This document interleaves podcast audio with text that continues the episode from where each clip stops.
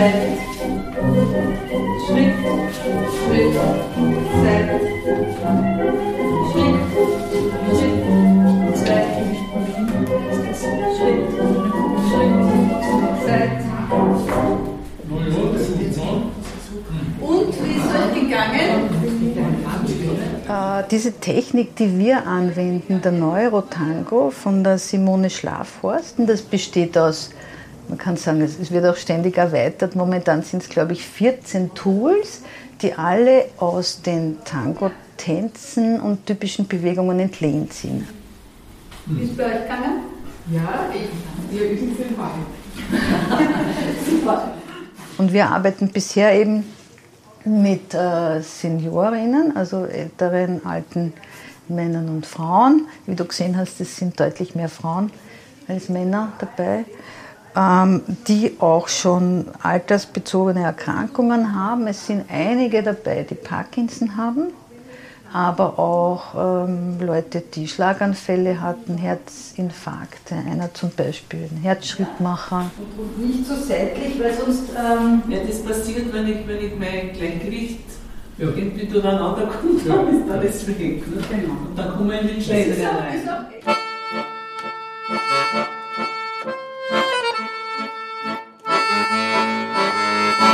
Cabeceo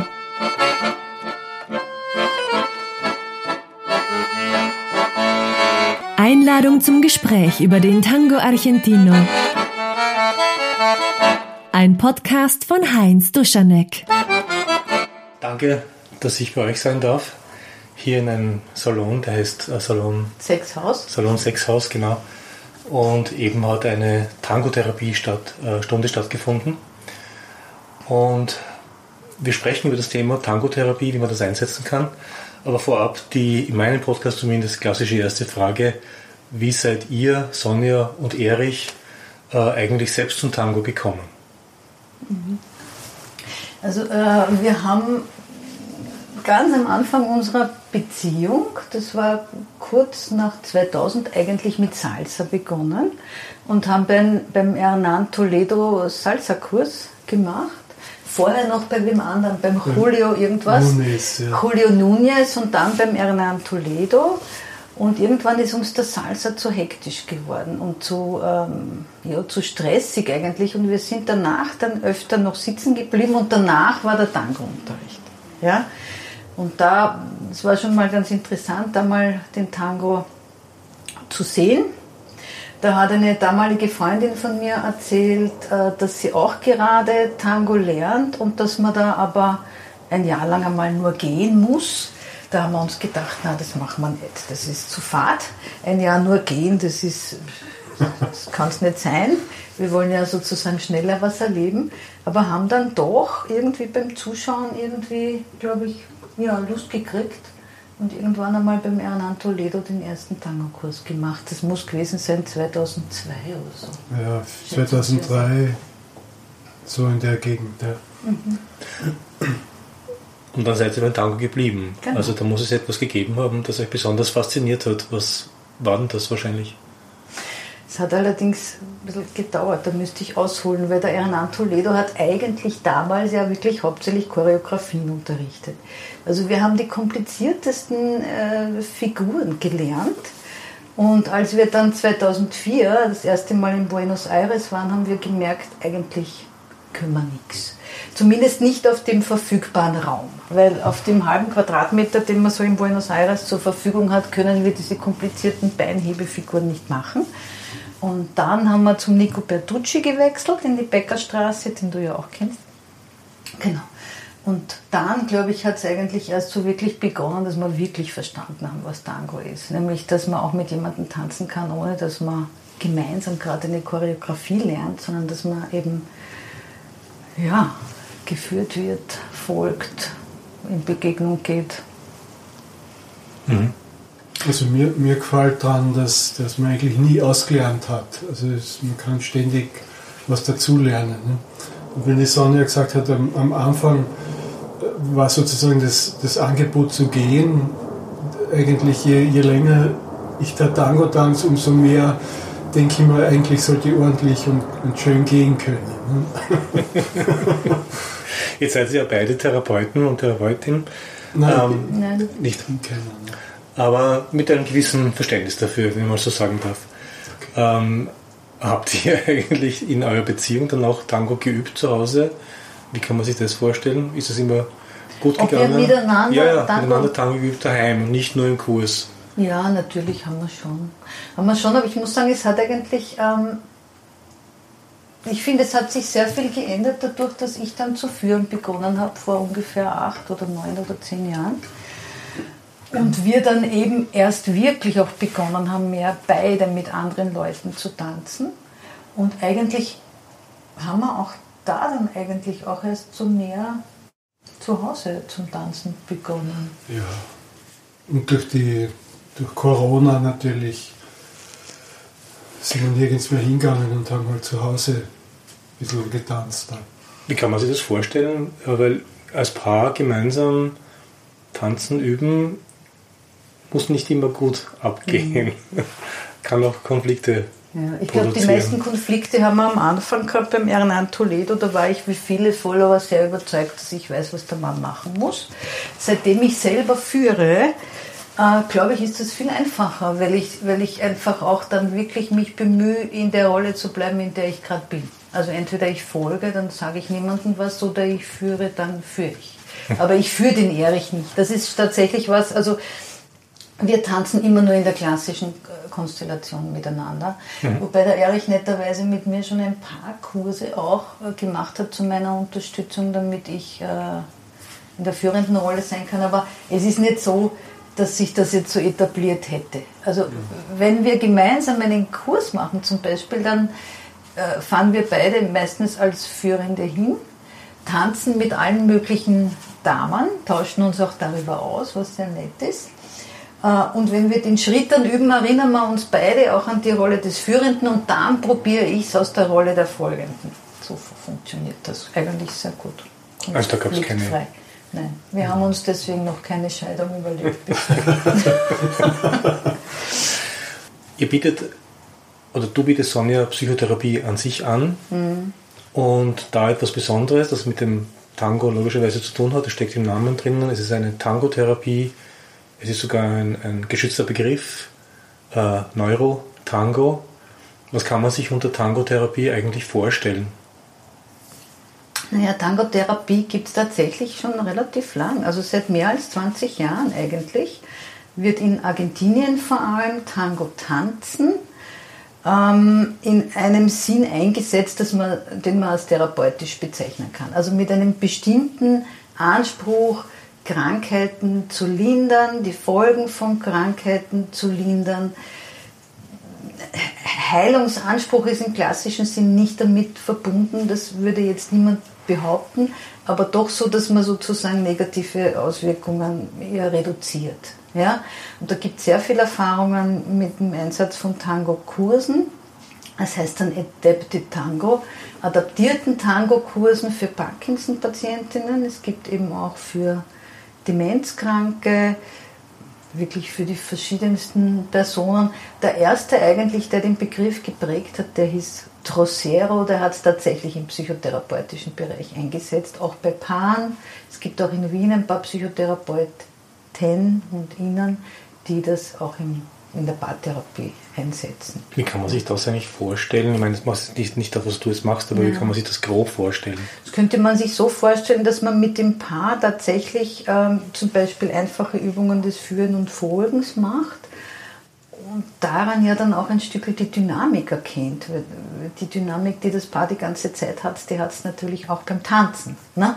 Wer kritisiert wen oder wer macht immer, was der andere sagt oder wollen beide das Gleiche oder wie nah wollen die einander sein, will einer näher sein, will der andere, braucht der andere mehr Distanz und so weiter. Das heißt, das liefert natürlich unendlich viel Material, über das man dann auch in der Therapie sprechen kann. Also das ist dann zuerst einmal ein Analysetool. Genau, es ist eher ein Analysetool, aber natürlich auch eine Möglichkeit, dann über diesen, dies- diesen Zugang der körperlichen Kommunikation tatsächlich was auch in der Paardynamik zu ändern.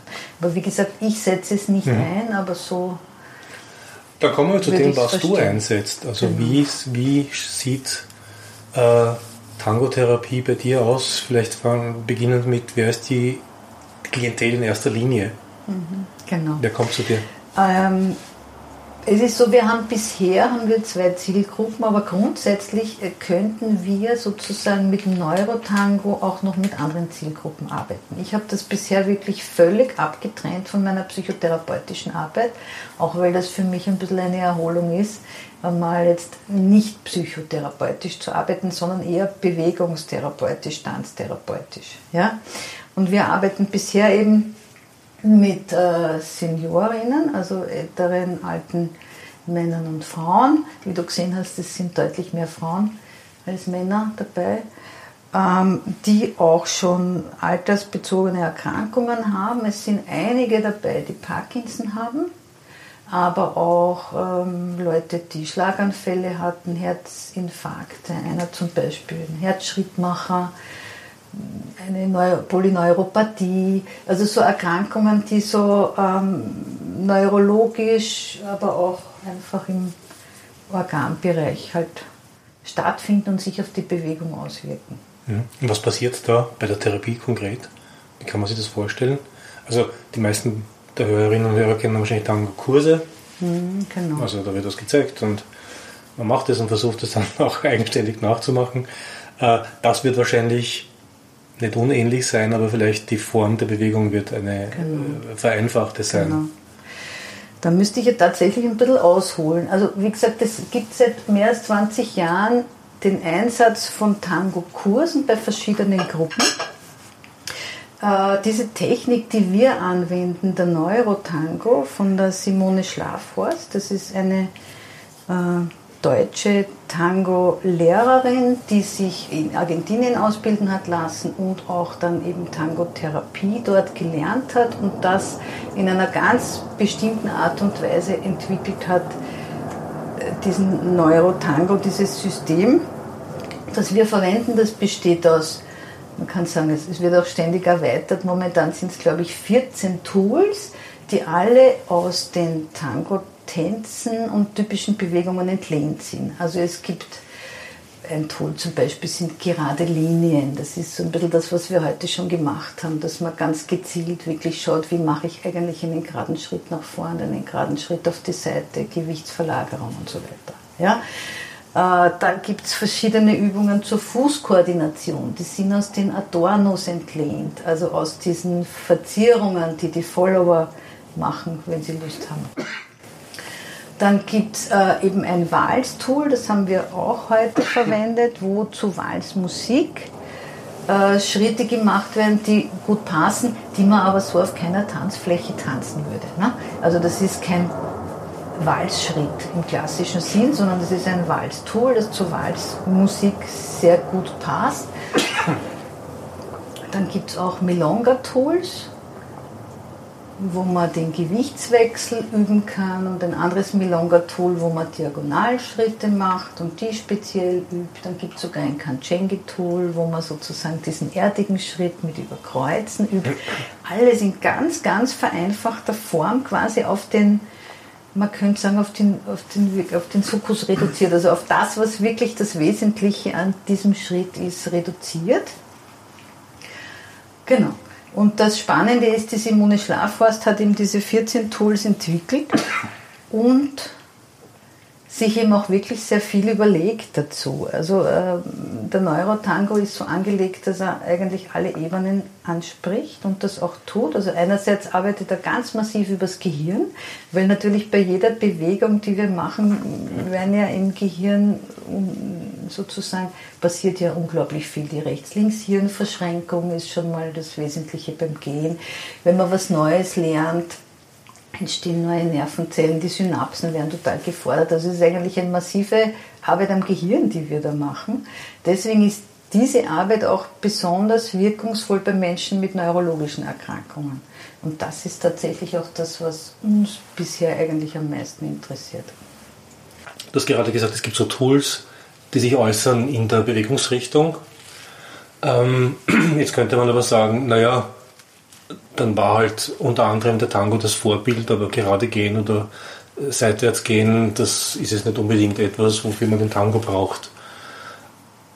Was ist denn da das, was äh, über den Tango vielleicht noch dazukommt als zusätzliche Komponente? Und vor allem, was ist der Unterschied zwischen einer Aktivierung durch Tanzen und einer Aktivierung durch Sport? Man könnte genau sagen, wenn es um Bewegung geht, könnte man es vielleicht mit Nordic Walking auch erreichen oder mit Schwimmen oder mit Radfahren. Mhm. Es gibt Studien, dass tatsächlich ähm, bei Parkinson der Erfolg durch Tanzen am höchsten ist. Und das ist auch erforscht, dass gerade der Tango da besonders geeignet ist, muss man wirklich sagen.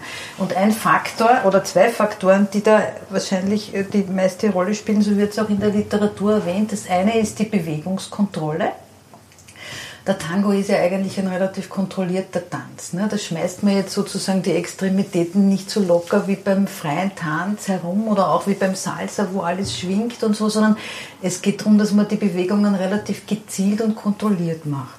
Und das ist gerade bei Menschen, die neurologische Probleme haben ja eigentlich gerade das Problem. Wenn die zum Beispiel Freezing erleben, dass sie im Boden kleben bleiben und nicht weiterkommen, ist genau das das Problem, dass sie, obwohl sie weitergehen wollen, nicht weitergehen können. Ja? Durch die Übungen, die wir machen, wird das tatsächlich besser. Das merken wir auch von Woche zu Woche. Wird auch das Gleichgewicht besser. Das ist einmal ein Faktor. Ja? Dass beim Tango eben sozusagen wirklich sehr viel um Bewegungskontrolle geht. Der andere Faktor, der eine Rolle spielt, und das ist der, der uns äh, alle verbindet, ist, dass man ja Tango normalerweise auch zu zweit tanzt und eben in Begegnung mit einem anderen Menschen nonverbal kommuniziert und eben auch nicht immer weiß, was kommt. Ja, wenn man jetzt nur eine Choreografie tanzt, hat man zwar die Bewegungskontrolle, aber man hat sozusagen nicht diesen Überraschungseffekt und nicht diese, diese Aufmerksamkeit, die man haben muss. Ja? Und äh, es gibt auch ein Tool Führen und Folgen. Das haben wir zum Beispiel in der letzten Kurseinheit gemacht, wo genauso beim Tango-Kurs auch die Teilnehmerinnen einfach wirklich nur mit normalen Gehen und Stehen bleiben und Gewichtswechsel spüren lernen, auf welchem Bein stehe ich gerade, steht mein Gegenüber, die Person, mit der ich tanze, ja, und wirklich auch führen, klar zu kommunizieren. Und es ist eigentlich jede Stunde so aufgebaut, dass wir am Anfang eher so neuromotorische Übungen machen, wo also eher das Gehirn sehr gefordert wird. Ja, und es eher darum geht, dass die Einzelpersonen einzeln an der Bewegungskontrolle arbeiten. Dann im zweiten Teil, sozusagen nach der Kaffeepause, machen wir irgendeinen Schritt, ob es jetzt eben das Walztool ist, Milonga-Tool oder etwas aus dem Tango, auch zuerst einmal alleine, bis es alle beherrschen und dann zu zweit. Das hast du auch miterlebt. Zu zweit in unterschiedlichen Konstellationen und was wir von Anfang an gemacht haben, auch in beiden Rollen. Immer so, dass sie vorwärts gehen, rückwärts gehen oder wenn wir Führen und Folgen machen, eben auch beide Seiten kennenlernen. Und das ist natürlich schon ganz speziell am Tango. Das gibt es in Wahrheit ja in der, natürlich gibt es auch in anderen Tänzen äh, Führen und Folgen, aber ähm, dieses Improvisationsmoment gibt es nicht. Auch dieses Warten, ob jemand anderer jetzt auch angekommen ist aus dem einen genau. Fuß und dann erst weitermachen, genau. anstatt es beinhart durchzuziehen. Genau. Quasi. Mhm. Genau. Das ist schon ein ganz ein wichtiges Moment. Was natürlich auch dazu kommt, wir verwenden schon auch wirklich Tango-Musik, nämlich die ganz normale, jetzt keine, ich weiß nicht, keine deutschen Tangos, keine Spaß-Tangos, sondern die, die wir auch gern hören. Manchmal sind die auch gar nicht so einfach, aber das macht ihnen auch Freude. Es macht natürlich auch gute Laune.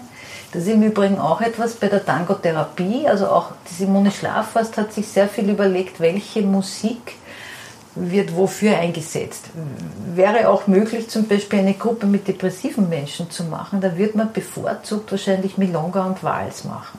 Mhm. Weil Milonga einfach total lustig ist und eher so eine aktivierende Musik ist. Und Wals halt so, ich sage immer herzgängig, emotional, beziehungsorientiert. Ja? Viele Tangos sind ja eher schwermütig. Mhm. Genau. Also, wir haben die Musik es wird wahrscheinlich niemand da sein, der sagt, nein, eigentlich gefällt mir Tango nicht grundsätzlich, sonst würde man was anderes machen. Raten, ne? ja. mhm. ähm, kannst du kurz ein bisschen erzählen, äh, aber warum das Tanzen so erfolgreich in therapeutischen Situationen eingesetzt werden kann, bei psychomotorischen Störungen oder bei Demenzkranken, äh, ist es wirklich die Musik, jetzt egal eigentlich mal welche, mhm. die über gewisse Barrieren drüber hilft? Kann man sich das so vorstellen oder eine, ähm, Motor, eine, eine, eine Motivation liefert, wenn sie einem gefällt natürlich? Genau. Also die Musik ist schon ein ganz ein wichtiger Faktor.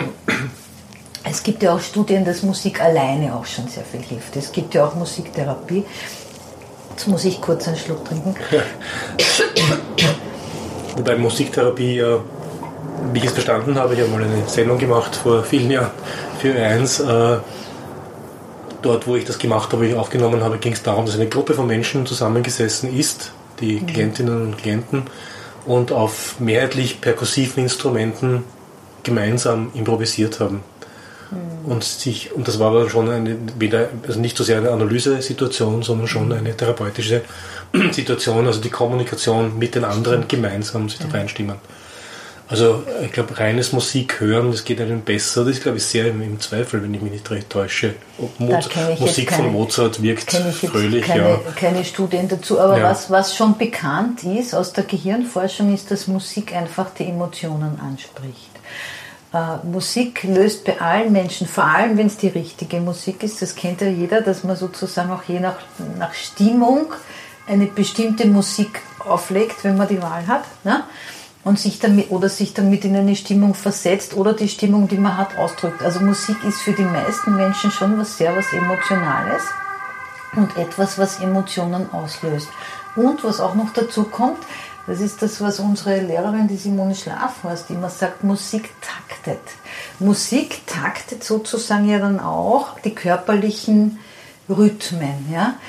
Äh, wenn wir jetzt einen Tango hören, dann macht das ja auch was mit unserem Körper. Wenn wir länger Tango hören, stimmen sich sozusagen unsere körperlichen Rhythmen an die Musik, passen sich an. Das ist auch ein Grund, warum es für Parkinson-Patientinnen einfacher ist, zu Tango zu gehen, als ohne Tango zu gehen. Das ist wirklich interessant. Da gibt es auch Videos im Internet, dass jemand mit dem Rollator hinkommt, kaum schafft, selbstständig zu gehen, dann beginnt die Musik zu spielen und die Person kann gehen. Auch alleine schon einfach, weil die Musik übers Gehirn hilft sozusagen in einen bestimmten Rhythmus zu kommen. Ja? Mhm. Bis hin zum Herzschlag. Alle, alle Rhythmen im Körper werden da sozusagen wirklich äh, angepasst. Mhm. Ja? Also da macht, da macht die Musik ist da schon, macht da schon wirklich sehr viel. Emotional und ganz real biologisch mit dem Körper. Das weiß man ja, wenn man zum Beispiel zu laut Musik hört mit einem viel zu starken Beat, erleben ja manche Leute auch, dass der Herzschlag sich beschleunigt ja. in einer unangenehmen Art und Weise. Dasselbe Effekt gibt es natürlich auch umgekehrt, wenn man eine angenehme, schöne, langsame Musik mit einem, mit einem äh, Beat sozusagen, der nicht so schnell ist, sondern gut zum Herzrhythmus passt, dann wirkt das beruhigend, stabilisierend und hilft auch dem Menschen, sich zu bewegen. Wie, wie weit gehen denn diese Tango-Tools jetzt in der Praxis? Also vorwärts, rückwärts gehen, seitwärts gehen, kann man sich gut vorstellen. Ähm, auch bei Menschen mit, mit Einschränkungen und bei älteren Menschen.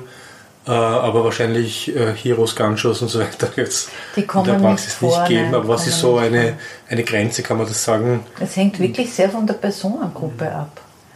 Ja, was wir schon merken ist, ähm, wir haben ja auch einen zweiten Kurs begonnen jetzt äh, im Jänner, äh, bei dem wir mit Alzheimer-Patientinnen arbeiten. Und das sind ähm, ein paar Betroffene, die beginnend Alzheimer haben, die sind eigentlich super. Die sind genauso gut wie diese Seniorinnen. Die können auch wirklich sehr viel, die können auch alles noch sehr gut steuern, die können sich auch konzentrieren. Ja? Da merkt man fast nichts. Sie selber haben vielleicht das Gefühl, sie können es nicht so gut, aber wir merken nichts. Aber da ist es schon so, äh, das sind äh, ein paar Betroffene, die schon wirklich äh, stärker Alzheimer haben und denen fällt es in Wahrheit wahnsinnig schwer, zum Beispiel nur einen Schritt zu machen und einen Tap, also den zweiten Fuß nicht abzusetzen, sondern quasi nur so daneben. Mhm zu stellen. Zu tippen, mhm. ja, das ist schon wahnsinnig schwierig. Mhm. Muss man wirklich sagen. Also diese Tools sind super, aber man muss sie dann auch sehr gezielt einsetzen oder adaptieren. Das letzte Mal haben wir es dann zum Beispiel so gemacht, dass wir den Damen, die die Herren begleitet haben, was Schwierigeres gelernt haben und die haben dann sozusagen um die Herren herum getanzt und dadurch konnten die aber auch miteinander tanzen. Die Damen hatten eine Freude dabei, was Schwieriges zu lernen, ja, weil die sozusagen da auch äh, sich da leichter getan haben damit und waren aber dann trotzdem in Kontakt und im gemeinsamen Tanz mit ihrem Mann in den meisten Fällen und das, das ist schön. Aber insofern muss man sich relativ viel überlegen, mit, mit welcher Personengruppe mache ich was. Kommen da in diesem Fall Paare, also die auch privat ein Paar sind? Bei den Alzheimer-Patienten schon, ja. Ja. Mhm. Und was, was wir auch kaum oder noch nie gemacht haben, ist äh, die, die Veränderung der Geschwindigkeit. Das ist, oh ja, einmal haben wir es doch gemacht. Mhm. Ja. Aber es ist, Aber es ist schwierig. schwierig ja. Das ist wirklich schwierig. Also Dynamiken ist auch ein Tool. Mhm. Wir haben es einmal gemacht, das ist sogar im Internet ein Video, aber es ist tatsächlich nicht ah, leicht. Okay. Was ich fast am schwierigsten finde, ist diese Fußkoordinationsübungen. Das sind so Sachen wie einen Schritt, ein Tap, vorne Tap und dann kreuzen und dann wieder einen Schritt. Also das ist ja selbst, das merkt man auch in Tango-Kursen, auch das ist ja auch schon für Leute, die grundsätzlich ja. ähm, fit sind, auch sozusagen mental gesund sind, gar nicht so einfach am Anfang. Gibt es einen Anspruch äh, der Leute, dass es doch ein bisschen in Richtung Tango-Tanzen geht? Also zum Beispiel, ich weiß es nicht, wenn die das wissen, natürlich also den, den Grundschritt zu lernen, weil du gerade gesagt hast, einkreuzen, mhm. äh, ging das schon mal so weit, oder zumindest eine Valdossa, also ohne Kreuz wieder ja, aufzuhören. Eine Valdossa, das ist sogar ein Tool. Das ist ein Tool. Mhm. Das ist ein Tool, das gibt es bei der Milonga. Das Milonga-Tool ist am, vielleicht sogar fast am ähnlichsten dem Milonga-Tanzen als die anderen Tools. Mhm. Eigentlich nicht. Wir haben einige Teilnehmerinnen, die früher selber viel getanzt haben, andere, die nie tanzen konnten, warum auch immer, das auch sehr bedauern und sagen, aber jetzt möchte ich manche, die halt einfach auch in den normalen Kursen nicht mehr mitkommen würden, weil, weil das zu schnell geht und weil auch zu schnell zu viel von ihnen erwartet mhm. wird und sie sich dann nicht wohlfühlen oder beschämt fühlen oder so. Insofern glaube ich, dass unser Kurs eben der am Mittwoch eigentlich eine gute Vorbereitung sein könnte. Also fitte Seniorinnen könnten vielleicht nach ein, zwei Jahren, wenn sie bei uns waren, durchaus gut in der Lage sein, in einem Tango-Kurs das gut zu steuern. Mhm. Ja? Aber es ersetzt keineswegs. Das sagen wir auch immer. So tanzt man nicht, wenn man Tango tanzen geht. Trotzdem ist unser Ziel, dass Sie in jeder Stunde das Gefühl haben, wir haben getanzt. Weil das ja das ist, was schön ist für Sie, ne? mit jemandem Zweiten sich zu bewegen und das als harmonisch zu erleben. In gewissem Sinn ist es auch ein Tanz. Ne? Genau. Also Führen, Folgen ist einmal eine, ein, ein Konzept, das er umsetzt, mhm. das sicherlich schwierig ist. Also auch da wieder, es gilt ja auch für nicht eingeschränkte Menschen am Anfang, das zu beherrschen. Sehr, äh, sehr herausfordernd. Ähm, das zweite ist die, äh, die Improvisationsmöglichkeit. Ähm, und das dritte, was im Tango jetzt, also beim klassischen Tango Argentina jetzt eine ganz, ganz große Rolle spielt, ist schlicht und ergreifend die Verbindung zum anderen das Berühren, also ich sagen, wahrscheinlich das ständige Oxytocin ausstoßen. Ähm, Gibt es da eine Forschung dazu, eine Studie oder eine Beobachtung, dass das sehr wohl auch eine enorm wichtige Komponente ist? Wenn das nicht da wäre, dann wäre es einfach nur die halbe Miete. Ja, das bin ich schon überzeugt, dass das eine große Rolle spielt. Das merkt man ja auch. Na, jetzt bei, allein bei diesen Seniorinnen da. Das ist schön für die auch, sich mit einem anderen Menschen zu beschäftigen. Und die erleben wirklich auch große Befriedigung, wenn es gut mit wem klappt. Und mhm. reden auch miteinander und sagen dann, schön war es, super hast du das gemacht. Ja.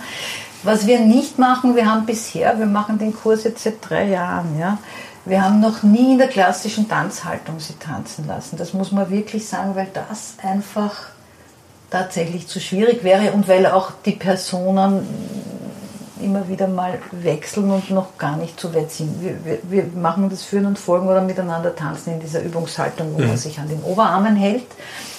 Insofern ist es jetzt nicht so innig, aber es war ja auch Corona in der Zeit. Also mhm. da musste man ja auch aufpassen, muss ich sagen.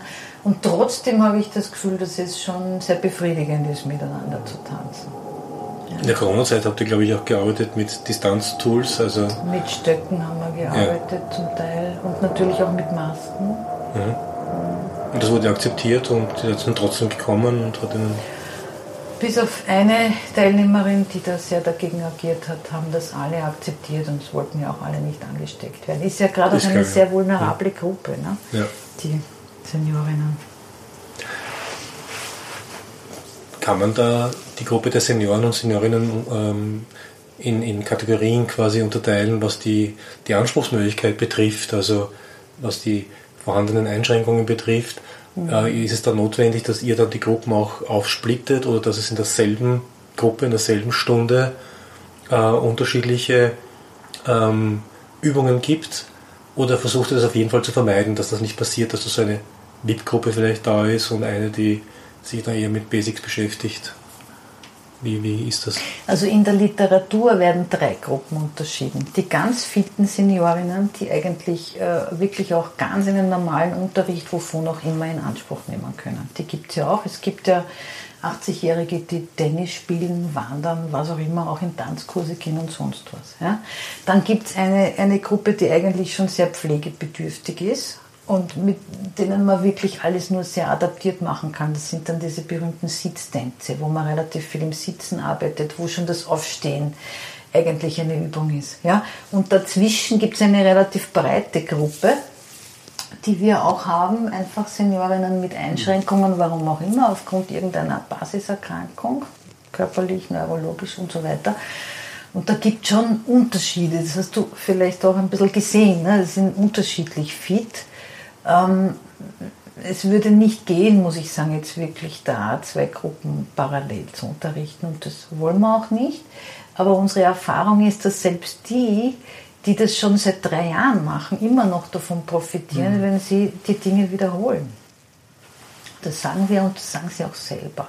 Und es ist eher so, da gibt es auch Studien dazu, dass Seniorinnen sind ja gar nicht mehr so kompetitiv. Also da geht es nicht darum, dass die das besser als andere können, sondern Seniorinnen haben eigentlich nur den Anreiz, es überhaupt noch zu schaffen. Insofern sind die stolz, wenn sie was schaffen und freuen sich, wenn sie merken, es wird bei ihnen besser die vergleichen sich nicht und sagen, ich bin besser als der andere. Das machen die Jüngeren.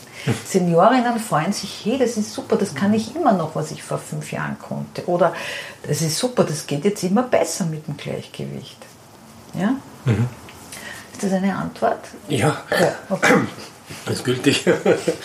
ähm, entsteht da auch so ein, habt das Gefühl, eine, ein, ein Gruppenzusammengehörigkeitsgefühl, also dass die jetzt vielleicht sich Journalisten auch außerhalb der, der, der Stunde treffen wollen oder auch tatsächlich tun? Passiert das? Ja, also das, dieses äh, Zusammengehörigkeitsgefühl entsteht, ist relativ rasch entstanden, glaube ich. Und also wenn, wenn du nicht immer drauf schaust, die würden einfach länger Pause machen wollen und zusammensitzen und, und sich unterhalten. Ob sie sich jetzt privat treffen, das entzieht sich meiner Kenntnis, das weiß ich nicht. also ich weiß, dass, ja. das schon, dass die schon Nummern ausgetauscht haben. Also hat schon eine soziale Wirkung dann quasi ab, über, den, ja. über die Bewegung mhm. hinaus. Ähm, das, wir haben ja gerade so gesprochen, aber trotzdem gibt es eine, oder welche Art von, von Einschränkungen kann es geben, wo eine Tangotherapie dann einfach nicht mehr möglich ist? Gibt es da eine Grenze oder äh, Bettlägerigkeit wahrscheinlich sowieso, aber äh, was, was Demenz betrifft, was Alzheimer-Erkrankung betrifft, was Bewegungseinschränkungen betrifft, wenn man sich sonst an sich bewegen kann, überhaupt hierher gehen kann, aber ähm, oder also, Tourette-Syndrom oder ich weiß nicht was. was ja. Das, was wir machen, hat sicher Einschränkungen. Wir hatten auch einmal eine Teilnehmerin, die hat quasi mit Rollator teilgenommen. Das wäre auch grundsätzlich möglich, ist aber nicht so gut zu organisieren, muss ich sagen, für mhm. uns. Aber grundsätzlich, wenn man das in einem anderen Ort, zum Beispiel in einem Pflegeheim macht, könnte man das auch in adaptierter Art und Weise auch mit Rollatoren machen. Man könnte ja auch mit Rollatoren zur Musik gehen oder sie umeinander kreisen lassen oder versuchen, bestimmte Schrittabfolgen machen zu lassen. Also grundsätzlich, wenn man selber kreativ ist und auch die Simone Schlafhorst setzt da, hat da viele Ideen auch dazu, uns vermittelt. Man kann auch im Sitzen viel machen. Ja? äh, von diesen Übungen, Klatschübungen zum Beispiel, wo man halt im Sitzen äh, Mhm. geht, auch mit den, mit den Füßen Tools macht. Macht ihr das manchmal auch tatsächlich? Wir haben das in den ersten zwei Jahren relativ oft gemacht und grundsätzlich immer, wenn jemand neuer dazukommt, die wir, den wir noch nicht so einschätzen können, machen wir mal zu der Musik, die wir verwenden, eine Runde nach dem Aufwärmen, wo wir mal nur klatschen. Ich einmal erkläre, wie funktioniert die Musik, wo ist der Beat, damit die Leute das hören und dann klatschen wir dazu, damit die da mal reinkommen. Ja? Und gehen dann auch schon mal dazu, sozusagen auf. Also das machen wir schon. Die, die Runde ist jetzt schon äh, seit einiger Zeit stabil, da ist jetzt schon seit Wochen niemand neuer dazugekommen. Genau. Aber grundsätzlich kann man wirklich diesen Ansatz, ich sage es jetzt ganz arg, man könnte ihn wahrscheinlich sogar im Bett machen. Ja? Bettlägerig. Natürlich tanzt man dann nicht mehr Tango und nicht mehr zu zweit, das ist schon klar. Aber man kann Tango-Musik einsetzen, man kann Bewegungen dazu einsetzen, man kann äh, Tools auch äh, adaptieren, sogar aufs Bett. Also da ist schon e- einiges möglich. Und man könnte vielleicht sogar zu zweit Dinge, äh, Dinge machen mit Aufsätzen oder irgendwie gemeinsam in eine Art von Bewegung schunkeln oder was. Da, da wäre schon einiges möglich. Nur ist das dann natürlich, äh, also mit Tango wird das für die meisten Menschen nicht mehr assoziiert werden, aber grundsätzlich kann man es so anwenden. Praktisch kommen aber eher ältere Menschen her. Es gibt, äh, oder habt ihr auch junge, ab und zu junge Personen, die halt eingeschränkt sind aufgrund, ich weiß nicht, Geburt oder Geburtsfehler oder, oder Unfall oder. Eine der Teilnehmerinnen ist relativ jung, die ist erst Mitte 50, hat aber aufgrund ihres Parkinsons eigentlich dieselbe Problematik. Ja. Genau. Aber grundsätzlich ähm, von unserer Werbung her und wenn wir ansprechen wollen, wollen wir eigentlich mit Älteren arbeiten. Wir haben versucht, das wäre auch ein Anliegen gewesen, ähm, Menschen mit so einer mittelgradigen Adipositas quasi Tangotherapie anzubieten. Aber es hat leider überhaupt nicht funktioniert. Also da hat sich wirklich niemand interessiert dafür. Ich hätte mir gedacht, dass das eigentlich äh, schön sein müsste, nämlich auch eine Gruppe wirklich nur für diese Personengruppe, weil gerade Menschen, die dicker sind, schämen sich ja oft, wenn die schwimmen gehen, wenn ins Fitnesscenter gehen, andere sind schlank, fühlen sich nicht wohl, weil sie das Gefühl haben, alle schauen mich an und so weiter. Ich kenne das ganz gut aus Psychotherapien, von daher habe ich mir gedacht, das müsste eigentlich ein schönes Angebot sein, ist aber nicht zustande gekommen. Gibt es eigentlich, ähm, also wahrscheinlich nicht, nicht, nicht quasi wissenschaftlich äh, nachgewiesen, aber in eurer Gruppe aus eurer Sicht messbare Erfolge, wo ihr sagt, naja, von eurer Erfahrung, da ist wirklich was weitergegangen, da wurde ein Verfall vielleicht ähm, langsamer gemacht zumindest, vielleicht auch gestoppt, ich weiß es nicht, für eine, für eine gewisse Zeit. Kann man das so sagen oder ist, muss man es darauf auffassen, naja, es ist eine nette Stunde, eine nette Zeit. Ähm, die verbringen eine angenehme Zeit miteinander, was auch sehr wichtig ist. Aber ähm, ja, das Leben geht weiter. Naja, definitiv. Also das Gleichgewicht bessert sich massiv. Das, muss man, das haben wir bisher eh noch nicht erwähnt.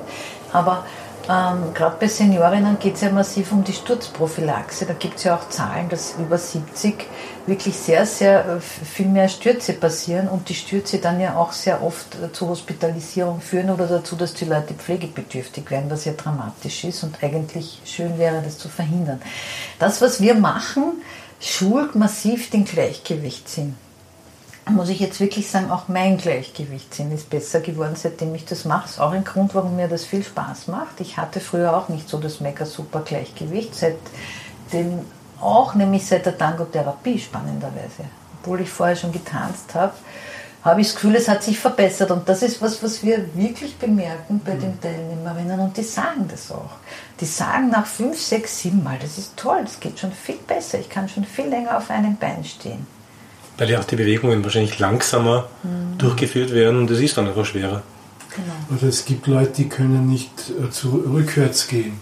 Und nach drei, vier Stunden äh, kommen es dann und sagen, ja, ich, ich kann jetzt plötzlich wieder also rückwärts gehen. Ne?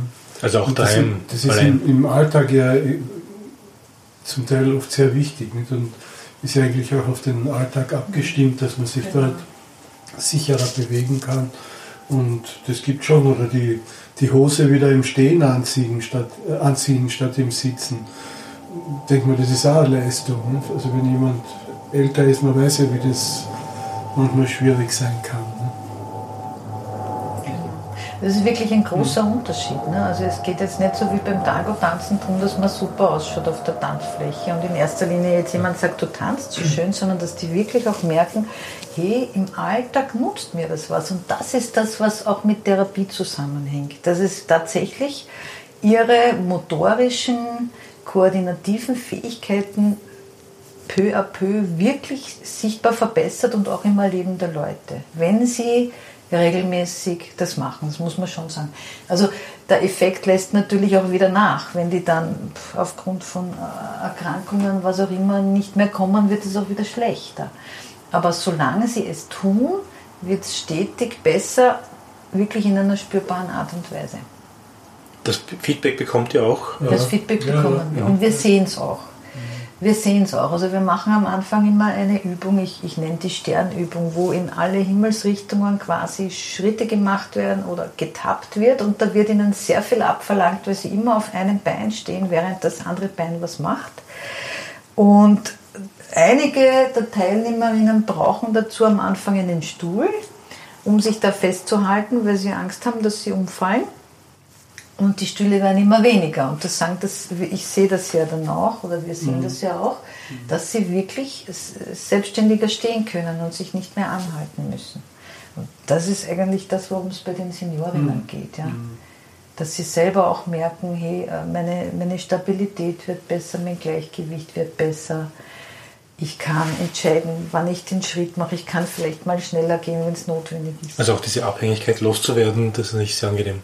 Genau. Und motivierend. Ja. Genau. Nochmal zurück zur Musik. Ähm, aus meiner Beobachtung äh, bei älteren Menschen spielt die Musik der eigenen Kindheit schon eine große Rolle oder der Jugendzeit, die man gern gehört hat. Jetzt nehme ich an, dass bei allen euren nahezu allen euren Klientinnen und Klienten der Tango Argentino wahrscheinlich keine große Rolle in der Kindheit gespielt hat. Äh, war das am Anfang in den ersten Stunden schon noch eine Hürde? Gibt es manchmal den Wunsch, aus der Gruppe vielleicht einmal einen Polka zu spielen oder einen Schlager aus den 60er Jahren oder 50er Jahren? Nein, habe ich wirklich noch nicht. Es liegt wahrscheinlich wirklich auch daran, dass sich eher Leute aus einer bestimmten Szene auch dafür interessieren. Das muss man schon sagen. Also es sind wirklich eigentlich alles auch auch, auch Menschen, die sich, ähm, die sich sehr interessieren für andere Kulturen, auch für unterschiedliche Musikstile, da auch sozusagen eine, eine gewisse Bildung haben. Ja, eher aus dem urbanen Raum, habe ich den Eindruck, kommen doch die meisten. Mhm. Mhm.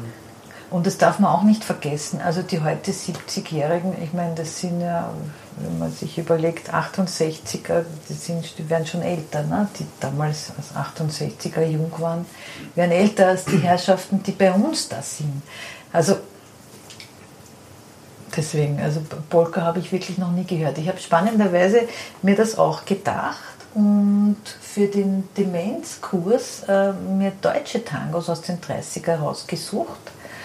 Und das ist gar nicht so gut angekommen. Ja, also, ja, weil sie auf den Text hören. Weil sie auf den Text hören dann auch und das irritiert sie total, wenn das so ein deutscher Text ist, obwohl sie die zum Teil vielleicht gekannt haben, aber es gefallen ihnen auch die anderen besser. Mhm, also das ist auch die Generation, die kennen alle Astor Piazzolla zum Beispiel. Den spielen wir natürlich nicht, weil der wäre viel Sehr zu schwierig. Ja. Aber ich sag nur, also die haben einen bestimmten Musikgeschmack auch. Ja. Wir sitzen da in der Küche im Studio 6 Haus. Manchmal fliegt ein bisschen offensichtlich ein Flugzeug, Einflugschneise. Ab und zu fliegt ein Flugzeug drüber. An der Sechshauser Straße fahren Rettungen und äh, Feuerwehren vorbei mit Einsatzhorn. Ähm, ähm, wenn man Interesse daran hat, äh, reden wir kurz über das Finanzielle. Zahlt die Krankenkasse da etwas auch oder muss man das halt ganz aus dem eigenen begleichen? Also bisher äh, ist mir nichts bekannt. Es hat zwar mal unlängst eine Meldung gegeben, dass Ärzte Tanzkurse verschreiben können, aber mir ist nicht bekannt, dass das jetzt schon weitergegangen wäre, muss ich sagen. Und wir können es nicht anbieten. Ja? Also ähm, ich bin Psychotherapeutin, Tanz- und Bewegungspädagogin, habe eine Weiterbildung in Tanztherapie, aber trotzdem kann ich das jetzt nicht äh, auf Krankenschein anbieten, sondern muss zahlen. Mhm. Äh, wir bemühen uns natürlich, das in einem Bereich zu halten, der leistbar ist. Also äh, die, wir arbeiten eine Doppelstunde und die Doppelstunde kostet für eine Einzelperson, wenn sie einmal zahlt, 22 Euro, der 10er-Block kostet 200. Mhm. Und das ist schon, wird mir auch vermittelt von den Leuten eigentlich relativ günstig. Mhm. Die kriegen natürlich eine Rechnung. Was schon der Fall ist, ähm, Menschen, die aufgrund einer neurologischen Erkrankung den Behindertenstatus haben, die können das sehr wohl in die Steuer nehmen, weil es als besondere Belastungen ab Null gilt und nicht erst ab dieser Grenze, wie es bei. Menschen ohne Behindertenstatus ist. Wo überall wird eigentlich Tango-Therapie angeboten? Ist es in Wien mehrfach oder, Nein, oder seid ihr die Einzigen? sind wir die Einzigen bis dato. Wir sind, also Neuro, äh, Tango-Therapie nach dem Neurotango-Konzept sind wir die Einzigen. Ich glaube schon, dass es ein paar Psychotherapeuten und Psychotherapeutinnen gibt, die auch im Rahmen ihrer Psychotherapie Tango einsetzen. Wir haben das aber jetzt nicht so groß publik gemacht. Dann gibt es Kolleginnen, die dieselbe Ausbildung haben wie wir, eine in Mödling, eine in Wiener Neustadt, zwei, ein Mann und eine Frau in Graz, eine Kollegin in Linz. Das sind einmal die, die mir bisher mhm. einfallen. Genau, und in Deutschland gibt es in allen Bundesländern einfach auch äh, Practitioner, die diese Ausbildung haben. Man kann sich das auch anschauen auf der Website von Neurotango, Simone Schlafhorst. Genau, wer wo ist. Bisher sind wir in Wien die Einzigen. Und natürlich wäre mein Ziel oder wäre unser Ziel, ähm, ja, dass das häufiger einen Einsatz findet und dass durchaus auch in Zukunft das auch noch andere Leute anbieten. Keine Frage. Aber um das anbieten zu können, braucht es eine Ausbildung. Ja, genau. Ähm, was sind die Voraussetzungen, um eine solche Ausbildung starten zu können? Und ungefähr wie lange dauert das? Weil es könnten doch einige sagen, naja, ich kann Tango tanzen, mhm. ich beschäftige mich gern mit, mit, mit älteren Personen äh, oder Menschen, die Einschränkungen haben. Das würde sich jetzt optimal ergänzen, beides gemeinsam zu machen. Mhm. Ähm, brauche ich vorher eine psychotherapeutische Ausbildung Nein, oder kann, ist das ein, ein, freies Gewerbe und theoretisch kann es jetzt auch jeder naja, machen? Tatsächlich ist es so, dass man schon schauen muss, mit welcher Personengruppe man arbeitet. Also was natürlich günstig ist, ist, dass ich Psychotherapeutin bin, weil ich von daher schon einiges darf. Ja?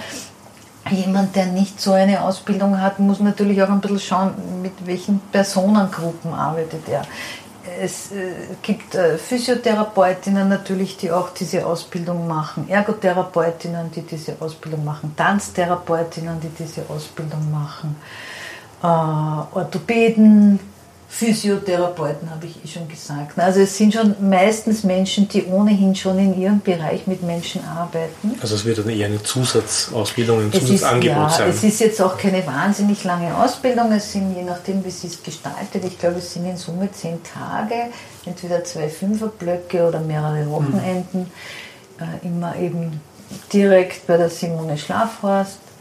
Genau. Ja, fürs Coaching kann man es auch verwenden teilweise. Also zum Beispiel gerade Linien, äh, wenn ich ein Ziel habe, also wie, wie gehe ich da zum Beispiel geradlinig hin, das kann ich ausprobieren. Oder einen Schritt zurück machen und solche Dinge, das ist auch möglich. Aber heißt das in summa summarum, die aktiv tanzende Tango-Community macht gerade die beste Vorbereitung auf einen Alterungsprozess, der uns allen ja nicht erspart bleibt? Summa summarum, wenn wir das jetzt aktiv machen und auch bei einem anderen Level natürlich. Und wir werden immer aufgefangen sozusagen. Es könnte immer so ein Angebot in Zukunft geben, hoffentlich, mhm. wie euer Angebot, wenn man mal einfach Ganschuss und so weiter nicht mehr machen kann, die Musik nicht mehr so interpretieren kann, wie man möchte. Mhm. Ähm, aber Tango tanzen grundsätzlich scheint ähm, Nein, ein optimales Mittel zu sein, ja. um auf vielen Ebenen ähm, eine positive Wirkung zu zeigen. Definitiv. Körpergefühl, Kontakt mit einer anderen Person, Improvisationsfähigkeit.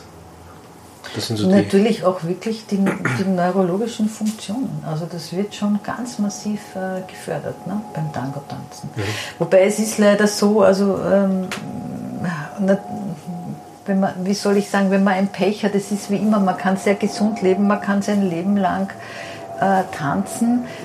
Die einen bleiben gesund, bekommen nie was. Trotzdem kann natürlich auch so einem Menschen passieren, dass er eine Demenz kriegt.